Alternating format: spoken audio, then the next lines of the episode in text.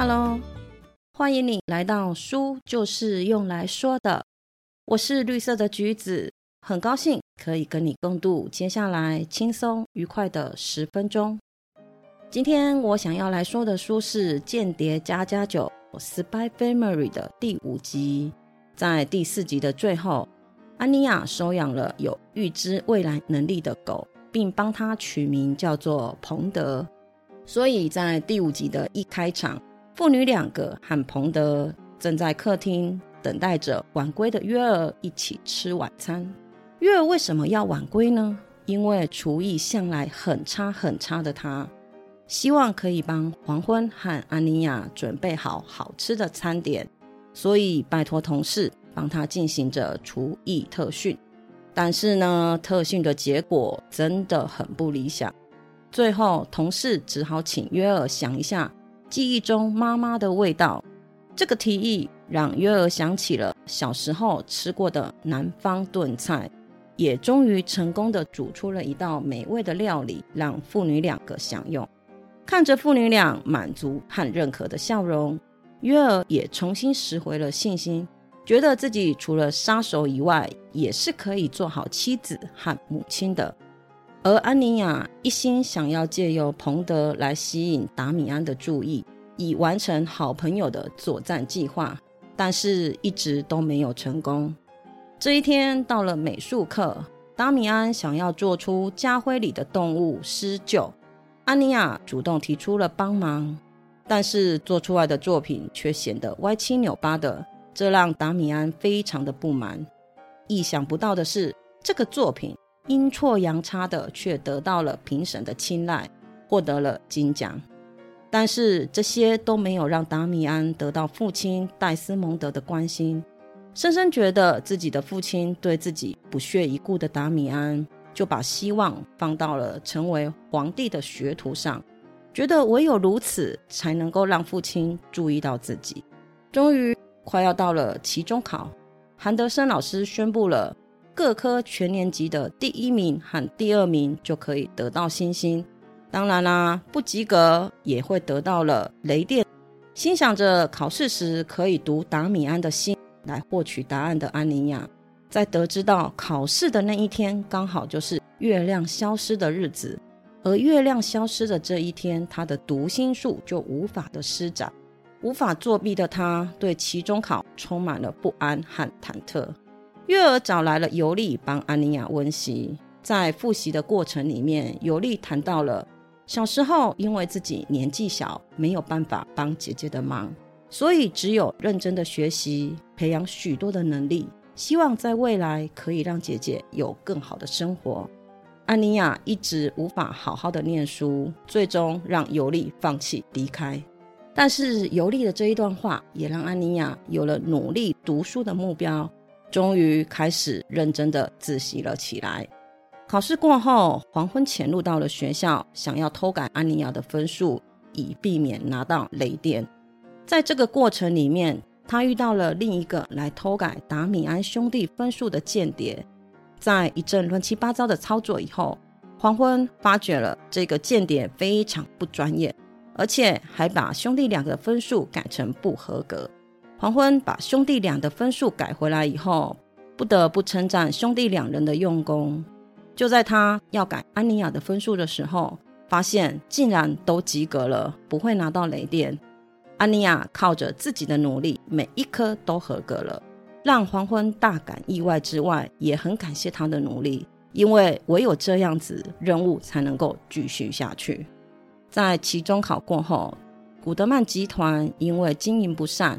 戴斯蒙德集团便将它并购了，但是不明白各中缘由的古德曼制药的儿子，误以为公司的破产是被戴斯蒙德所害，便将怒火转移到了同学达米安的身上。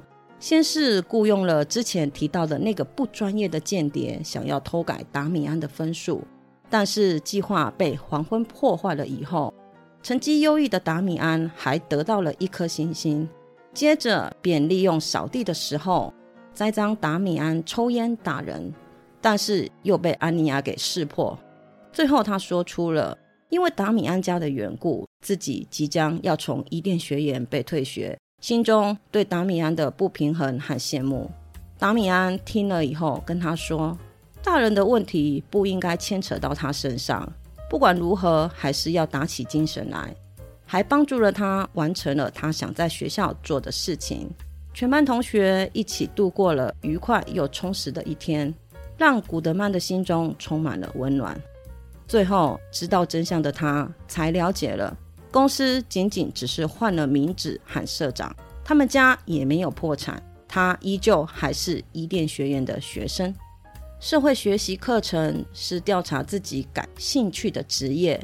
安妮亚选择了了解黄昏的工作。两天以后，父女俩前往医院参观。在这次的参访过程里面，安妮亚除了得知黄昏选择当心理医生的原因以外，也了解到了黄昏是一位受到同事和病人喜爱的医生。但是在发表报告的时候，他还是词不达意的，让黄昏遭受到了无妄之灾。在医院参访时，安妮亚将放大镜遗落在了医院。黄昏的同事菲欧娜将她送到了黄昏家中归还。其实这个同事呢，也是西国的间谍，代号叶维。他私下非常的喜欢黄昏，他的野心就是取代约尔成为黄昏的假老婆。这个心思被安妮亚读到了。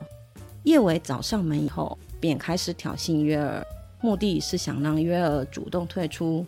让他可以替补上，但是安妮亚和黄昏都表达出一致的想法，认同约尔是一个好母亲和好妻子。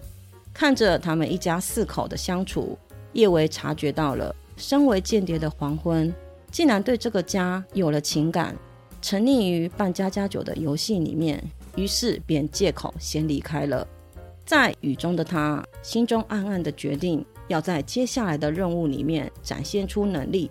证明自己才是最适合扮演黄昏妻子的那一个人。随着新角色的登场，感情线即将展开，故事的饱满度也越来越高了。让我们继续追下去吧。最后，我们来谈一下这一集我的小小的心得。古德曼制药被戴斯蒙德集团给并购的时候，古德曼家的儿子因为只看到了事情的一面，并没有全盘的了解。便对戴斯蒙德企业心生不满，开始了他对达米安的报仇。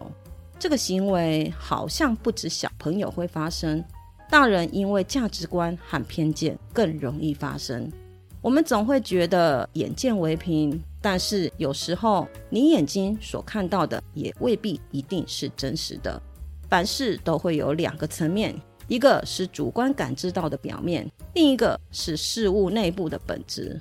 我们会习惯用自己观察到的事物的表面去判定事物内部的本质，用片段的信念去下定论，从而对当事人造成了误解和伤害。来跟大家分享一个小故事：有一艘游轮遇到了海难，船上有一对夫妻，好不容易来到了救生艇前，但是救生艇上只剩下了一个位置。这个时候，男人把女人推向了身后，自己跳上了救生艇。多年以后，这个男人过世了。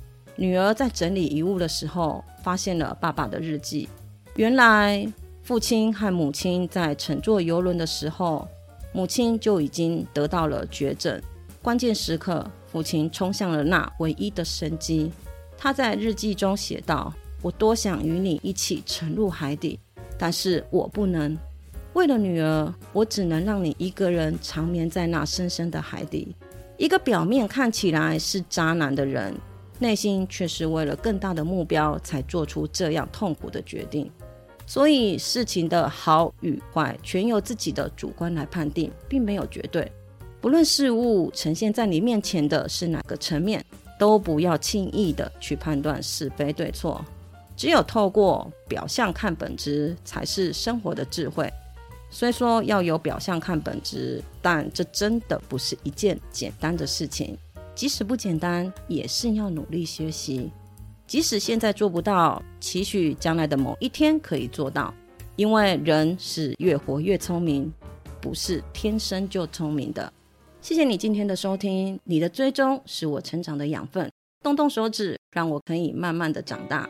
希望今天的内容可以给你一点点新的想法。我们下次见，拜拜。